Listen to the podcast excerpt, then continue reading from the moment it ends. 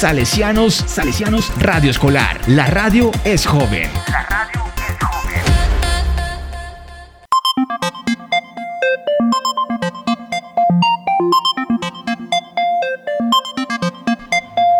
La zona play.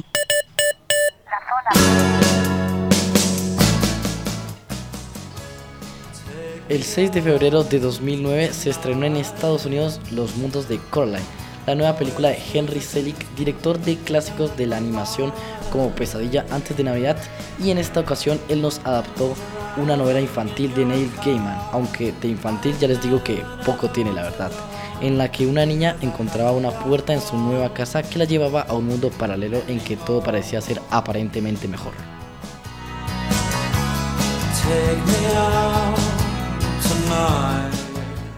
Les doy la bienvenida a todos ustedes oyentes de la zona Play. En el día de hoy les doy la bienvenida junto con mi compañero Gabriel. Entonces Gabriel, ¿cómo andas?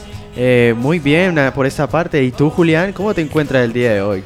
La verdad es que me encuentro muy bien porque al fin hemos vuelto nosotros dos a hacer un podcast ya después de hace unos cuantos meses que, que como que no nos habíamos estado Cierto.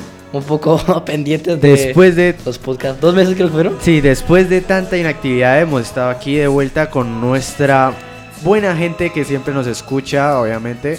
Y pues claro, otra vez trayéndoles eh, una nueva temática eh, un poco interesante, la verdad, pues porque hablaremos... El día de hoy les traemos por lo menos em, nuestra básicamente reseña o opinión y algunas curiosidades básicamente de Coraline, ¿ok? Esta película que eh, yo creo que básicamente muchos de ustedes han por lo menos oído de ella o posiblemente se la han visto porque eh, yo creo que esta ha sido una película que por lo menos ha marcado a muchos en sus pequeños tiempos porque esta, por lo menos a- yo, yo siempre que veo algo de ella siento que es como que la gente la recuerda con mucho aprecio así, ¿viste? Este, no, pues porque, o sea, es una película que como tal principalmente fue adaptada para niños y creada para niños, pero aún así se salió más del tema y nos dejó con una drama y un inquietante final que pues bueno, eso es lo que venimos a hablar el día de hoy, claro. Coraline básicamente nos trae como premisa la de una pequeña chica que se muda a una nueva casa junto con su familia, en la cual básicamente encuentran una pequeña puerta en uno de los muros de su casa, la cual es básicamente da mucha curiosidad porque imagínate encontrarte una puerta así toda pequeña en el muro de tu casa. ¿Tú qué piensas, Perafán? Este, pues la verdad diría por, no sé, diría películas que me he visto, no sé, el raro de pronto, pero películas que me he visto, o sea, diría, oh, hay un tesoro aquí, o sea, esta casa es eh, algo peculiar, es un poco rara y de pronto tiene algún secreto eh, o tesoro, algo de valor ahí dentro y pues como tal lo primero que haría es abrirla y pues como nuevo no sabría cómo abrirla, no sé, ¿tú qué piensas? Yo creo que la verdad es que dejaste volar mucho tu imaginación, por lo menos en esta pequeña pregunta que te hice. Pero la verdad es que sí tienes mucha razón en cuanto a que curiosidad es lo principal que uno le da. Y eso es básicamente lo que le sucede a nuestra protagonista de la película Coraline, en la cual básicamente comienza a buscar de alguna manera una forma de ver qué hay dentro de esa puerta. Y lastimosamente cuando logra abrirla se topa con una desilusión de que simplemente está tapada aparentemente por un muro de ladrillos pero luego ya nos dicen que básicamente la noche pues como que es- ese, ese muro de ladrillo se convierte como que en un portal literalmente a otra dimensión. Y esta básicamente es la pequeña premisa con la que nos trae Coraline a su mundo. Yo creo que ya muchos se la habrán visto. Y bueno, yo quería tocar por lo menos contigo algunos como temas, barra curiosidades que por lo menos en su momento a mí me gustaron, ¿sabes? Las típicas que uno dice, ¿sabes? Esta no me la sabía. A ver, tíralas, tíralas. Mm, la primera que me gustaría como hablarte sería la de la medalla del señor Bobinsky, el man este que vive en la en el piso de arriba, de arriba de la casa de Coraline, porque pues para no sé, para contextualizar o acordarse un poco, la casa a la que se muda Coraline pues no es como una casa normal, sino que es como es se le llama el Palacio Rosa porque literal es que pues, parece un palacio, pero realmente pues es una casa en la cual No es para nada rosa, o sea, todo, o sea, cuando te dicen rosa, tú te Ah, imaginas algo, algo- algo bonito. o algo sea, colorido, bonito, Ajá, algo, eh, sobre todo colorido, pues porque el rosa es un color muy colorido. y amigable, pero literal cuando, cuando te ves la película te da esa aura de tristeza, de melancolía, de, de que todo va a salir mal. O sea, también otra cosa que cabe aclarar es que al inicio de la película eh, podemos destacar varios aspectos de lo que vendrían siendo los personajes. Eh, bueno, como tal, la personaje principal sería Coraline, pero también estaríamos hablando de los papás de Coraline, eh, la cual refleja un poco de realismo a veces porque, o sea, se nota que a su hija pues no le prestan mucha atención Ah, sí, sí, y bueno, cosas, temas que pues ya vienen más aparcando que- a la realidad. Sí, me ¿sabes? gustó también un poco que adaptaran o dieran un poco el mensaje de cómo básicamente el alejar, no prestarle tanta atención a su hija podría hacer que básicamente tomara otros caminos. En este caso, pues irse por un portal a otra dimensión, entre comillas. Pero es como un poco parecido a la realidad el mensaje que nos quiere llegar a dar en ese punto. Pero bueno, volviendo al tema, básicamente lo que yo quería tocar al inicio era que básicamente la medalla que tenía el señor Bobinski, este el mancito de arriba que es todo raro, que no era cualquier medalla, según por ahí me estuve enterando, sino que esta era una que solo le daban a los liquidadores, que es así como básicamente se les llamaba a las personas que, que habían ayudado a un poco minimizar el desastre que hubo en Chernobyl. Y justamente esta es una medalla que se introduce ahí en la película como, como curiosidad, ¿sabes? Aunque se podría, yo, yo estaba pensando, y también por ahí había leído, leído que tal vez por él haber ayudado en, en quitar este desastre de la radiación de Chernobyl, también esto podría significar como que dar una respuesta a por qué él tiene ese cuerpo tan extraño. Porque no sé si te diste cuenta, pero básicamente la gran mayoría de los personajes normales, que no son del otro de la otra dimensión, son relativamente normales dentro de los esquemas eh, relativos, sí. Este, bueno, pues como tal la medalla del señor Bowinsky, eh, bueno, otra cosa que cabe aclarar es que, o sea, el señor es un poco flexible, ¿no? O sea, un poco, un poco, un poco ¿no? flexible, por no decir mucho, pues porque la verdad, eh, o sea, luego al principio cuando pues como tal se mostró, eh, le tenía un miedo, pues aparte de que tenía una edad de, ¿cuánto? 11, 12 años cuando la vi, al principio, eh, pues sentía un poco de miedo con, con- como tal con el personaje de Owinsky. Y además de eso, eh, se me hizo curioso la flexibilidad que él traía en su cuerpo, puesto que principalmente se, No es se como que- mostraba a la cámara ajá. como de cabeza, ¿no? Ajá. O sea, en la película, pues al inicio nos muestran como básicamente esquemas normales que no hay nada como así por fuera de lo normal dentro del mundo normal, ¿viste? Pero luego llega el señor Bobinsky y, Bobinsky y rompe literalmente con todo esto que habíamos pensado en el momento, porque es literal como. Creo que literalmente una de las escenas que más me gustó fue que literalmente le caía de piernas abiertas a Coraline desde el balcón de su casa, ¿viste? Y Coraline luego con una hoz para cortar las las flores del jardín ahí, fue Ah. apuntándole a, la, a sus a sus huevitos. Una otra cosa que hay que aclarar es que Coraline principalmente fue, creo que, a dejarle una carta o a conocer a su. Ah, no sí, sé, una, fue una de esas dos. queso, marica, ese queso potente Ah. el olor que tenía el queso, la verdad. Ah, sí. eh, ah, tenía ratones, ¿no? Tenía ratones. Tenía ratones, pero cuatro, creo que tenía cuatro Ah, ratones. croatas entre comillas, yo no juzgo, pero pues cada quien con sus gustos, ahí veremos.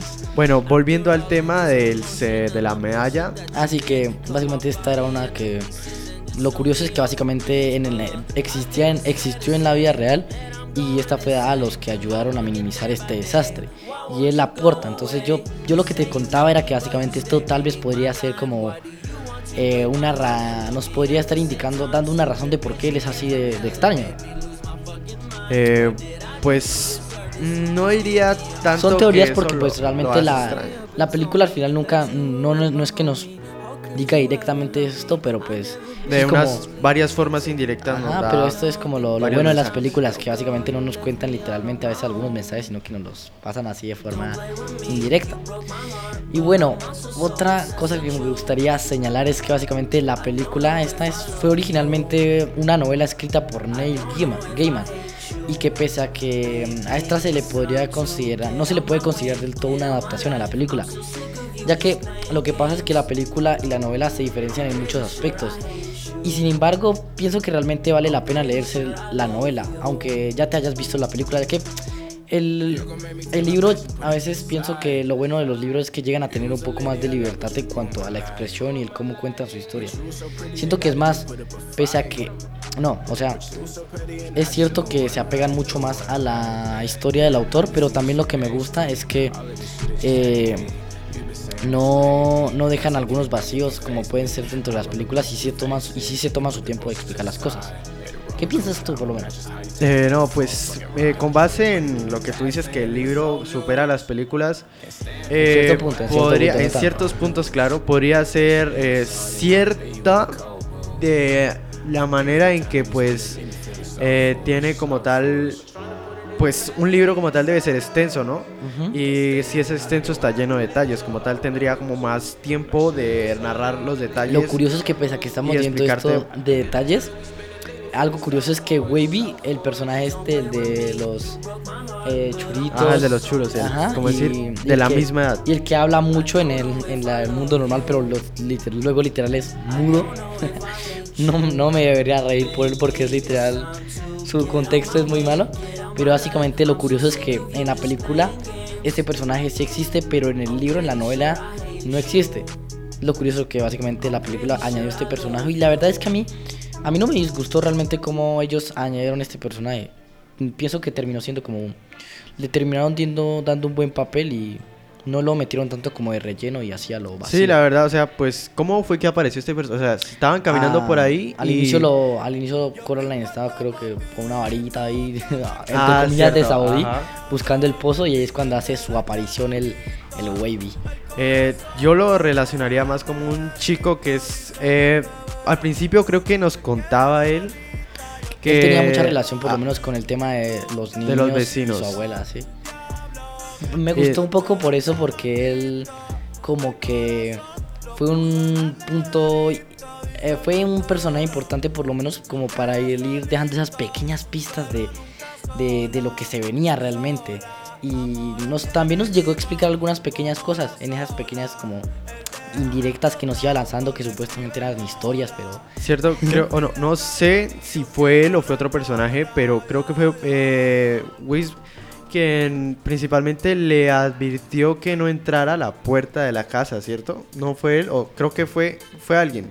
Fue, un- fue- Mm, estoy mm. segurísimo que fue uno de los vecinos, no me acuerdo la verdad porque, Sí, porque sé que alguien le advirtió antes de Creo que, que ella descubriera la puerta. Las señoras, ¿no? Creo. Ah, sí, las señoras, cierto, las viejitas, por lo tanto, hay unas... Ah, no, no, no, ya me acordé. Eran los ratones que le O dijeron. sea, los ratones le, dijeron, a y que le Bobinsky- dijera a Coraline. Ahí le dijeron que no entres a la puerta. Ajá, no, entres a... Ajá. Y justamente ahí es donde, donde sale, ¿viste? Bueno, pues esta casa es algo rara, pues es entre una mezcla... Bueno, yo diría que como tal la película es una mezcla de caricatura y fuera de la, de la vida real, cosas así. Pero también como tal se, se permanecen algunos puntos con lógicas como tal, ¿no? De su historia, pues. Ajá, también. exacto. Eh, por ejemplo, la infraestructura de la casa podría ser un elemento de, de caricatura, puesto que como tal es... La casa es empinadísima. Hay un palo que sostiene eh, dos cuartos arriba y luego ya. Y el resto... Y la, como magia, que- la magia Ajá, de, las, exacto. de las películas, amigo. A mí me ¿Viste? parece muy interesante ese tipo de, de, de Los detalles diseños, en los unas diseños películas. también son algo que pega mucho, la verdad. Eh, principalmente por esto, pues me encantó. Bueno, sí me encantó, la verdad, o sea, al principio. Y además de eso, por el drama que trae la película. Mm, sí. ah, ah, cierto, ahora que me acuerdo, otra cosa que, mm, que me causó curiosidad, que era al inicio, la primera vez que me la vi la película no me di cuenta, pero era que básicamente la otra madre en ningún momento la vemos ingerir algún tipo de alimento o algo, hasta más o menos ya al final de la película, que es cuando está comiendo esos bichos eh, asquerosos, la verdad, que de paso le ofrece una Coraline, pero ella no quiere. Y algo por ahí leí es que básicamente no nos mostraban que ella comiera algo así, eh, alimento, porque ella básicamente se que, querían dar la impresión de que ella so- solo devoraba niños en realidad. Darle un poco más ese aspecto de bruja que se le da en la película, o Beldam como normalmente pues se le dice en la película, pero creo que en la traducción no, Esa no cuadra, No, vale. Este, bueno, ya hemos hablado bastante de los personajes. Bueno, ahora falta del padre, ¿no? El padre creo que eh, salió una escena muy El reconocida. padre, el, el- padre, el- el padre me gustó mucho, la verdad, su, su papel que tuvo, la verdad. Un poco triste, la verdad, pero fue como no... ah, Se intentó algo algo cómica, algo a- cómica. Cómica, para mí fue triste, la verdad. Se intentó un poco No sé, fue a- una mezcla de ambos, diría yo. Eh, podía ser mm, la primera vez cuando tocaron el piano me gustó, fue divertido la verdad, pero luego ya como comenzó a actuar y así, pero al final nos dimos cuenta que en realidad la quien le obligaba a hacer todo eso era la otra madre, entonces Ah, digo, hablo, hablo del padre en la vida real, ¿sabes? O Ah. sea, no, no ya pasándolo al portal, no, sino el de la vida, el de la, de la Ah, realidad. Ajá. Eh, fue muy triste, deprimente y Es que justamente es- eso era lo que, si no estoy mal en el sentido, quería darnos la película que básicamente la, la bruja lo único atraía a chicos con vidas relativamente tristes a su mundo de básicamente fantasía. Y entonces eso es básicamente lo que nos da a entender muy bien la película con todos esos colores tristes ahí en el inicio de la película cuando se mudan y melancólicos y aburridos, te paso. Ya luego en el otro mundo, un mundo de fantasía increíble, ¿viste? Cierto. Pero como dicen, no todo. ¿Cómo se dice? ¿Cómo es que dice el dicho? Todo lo bueno no termina bien o algo así. Ah, Bueno, no me acuerdo, pero básicamente es que, hay un dicho algo así. Eh, que no termina Vale. básicamente. Es muy bueno para ser verdad. Epa. Ah, exacto, algo es muy bueno para ser verdad y lo curioso es que la niña ya creo que sospechaba, bueno, en realidad, a ver, contémoslo desde el principio. El, el ambiente, o sea, como tal, de la vida real como tal, era eh, muy melancólico, realmente muy triste y ella no quería estar ahí. Y cuando encontró la puerta, principalmente pues como tal, le rogó a su madre que le diera la llave, eh, lo fue a buscar, la madre la acompañó inclusive para pues como para decirle, mira, tenía razón, ahí no hay Muy nada, así, castrosa, la ajá, verdad, tipo muy así. castrosa en el momento. Y, y, pues al principio pues se salió con la suya como tal pues porque tenía razón, no había nada, había un muro. Pero luego por la noche como a los ratones, creo que principalmente los ratones Ah, fueron sí. las que la guiaron la, la puerta la cuando estaba abierta. Epa. Y luego, es como lo que me parece curioso es que los animales en la película tienen como un papel extraño porque es como que, por lo menos el gato, ¿cierto? Que no hablamos mucho del gato en, ¿Verdad? en el podcast, pero básicamente el gato es como que es, eh, puede pasar, entrar en, en el mundo por los dos portales como si nada y, y parece por un momento que tiene superpoderes. Y, y lo curioso es que en el otro mundo no hay un gato tampoco. Entonces es como que extraño, ¿viste? Y en el mundo normal los ratones pues son como que... No sabría decirte como que le... Son, norma, o sea, son, Son, son normales, normales, ajá. pero ap- eh, omitiendo la advertencia que le dieron y en el otro mundo son... ¿Cómo es? Creo que eran unas ratas literal. Bueno, Sí, a ver, son ratas, pero se vestían muy bien y toda la cosa. tenían, tenían mejor, eh, mejor papel, diría yo. No, eran... Estaban muy maquillados, básicamente. Eh, bueno, el chiste es que en la, en la primera, en la primera noche, cuando Coraline, pues como tal, conoce la otra realidad o, o la otra puerta, Estos mismos ratones son quienes la guían. Ajá, estos Es- mismos ratones son quienes la guían. Y otra cosa es que, o sea, Coraline en la, en la vida real pues estaba odiando todo y decía, ojalá esto fuera, ojalá este señor, eh, si tú te fuera, eh, no sé, un amo de circo, ojalá Wisby se quedara callado. Eh, Ah, ojalá sí. las, las viejitas eh, fueran, eh, tu- hicieran mejores cosas. Ajá, y al que final es como que todo eso es como que Ajá. literal. Todo Y en, eso el, en primer día, Ah, en el primer día... creo que era por la muñeca, justamente, que... ¿Te recordás que se la dio Webby? Sí, sí, sí, sí. Sí, ah, sí, sí. cierto. le Sí, que justamente todo esto que como que parece por arte magia, como que la bruja lo adivinó, en realidad era por la muñeca, que era básicamente Y cabe, el espía. cabe decir que la muñeca, literalmente al principio de la película, cuando ya está presentando todo, hay unas manos o no sé, garras que están cosiendo. Ah, no, mentira, máquinas que están cosiendo un tipo de muñeca. Ah, sí, sí. Y luego ya nos revelan como tal a Coraline Ah, sí. y pues todo el trama ahí, que hemos ahí estado nos muestran que realmente, pues, básicamente quien construyó, quien hizo la muñeca fue la Beldam, más conocida como la bruja. Entonces, chicos y chicas, yo creo que por aquí iremos dejando el podcast del día de hoy. La verdad, espero que les haya gustado tanto como con nosotros hacerlo, se hayan entretenido un poco, hayan pasado un poco bien el tiempo con nosotros. Entonces, Perafán, ¿qué mensajito les puedes dejar a nuestros oyentes? o te despides? No sé, la verdad, o sea, un mensaje diría que para las personas que Léanse no la novela se si hayan... gustó la película. Sí, exacto, o sea, si no se han visto la película o no conocen de ella en lo absoluto, eh, no sé, deberían conocerla, deberían darle una oportunidad, la verdad. Aunque yo creo que si estaban en este podcast es porque la, la conocí, ya, ya conocí Ya la conocieron y como que dijeron, bueno, vamos a ver estos tipos, eh, cómo tratan el tema frente a esta película, ¿no? Entonces, Eh. pues, espero que les haya parecido interesante. Eh, igualmente, gracias por estar aquí.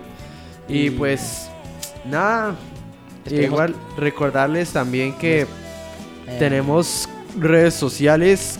Nos puedes eh, ir a visitarnos en nuestra página web www.donbosco.edu.com. En Facebook estamos como Colegio Salesiano Popayán. En nuestro correo, alguna, no sé, temática o cualquier cosa, nos contactan por ahí. Emisora arroba. Y nuestro Instagram para que vayan a ver algunas historias que estamos dejando ahí al azar, todo random y bastante chévere. Es a arroba. Mi nombre es Gabriel y me Me despido junto con mi compañero Julián. Adiós.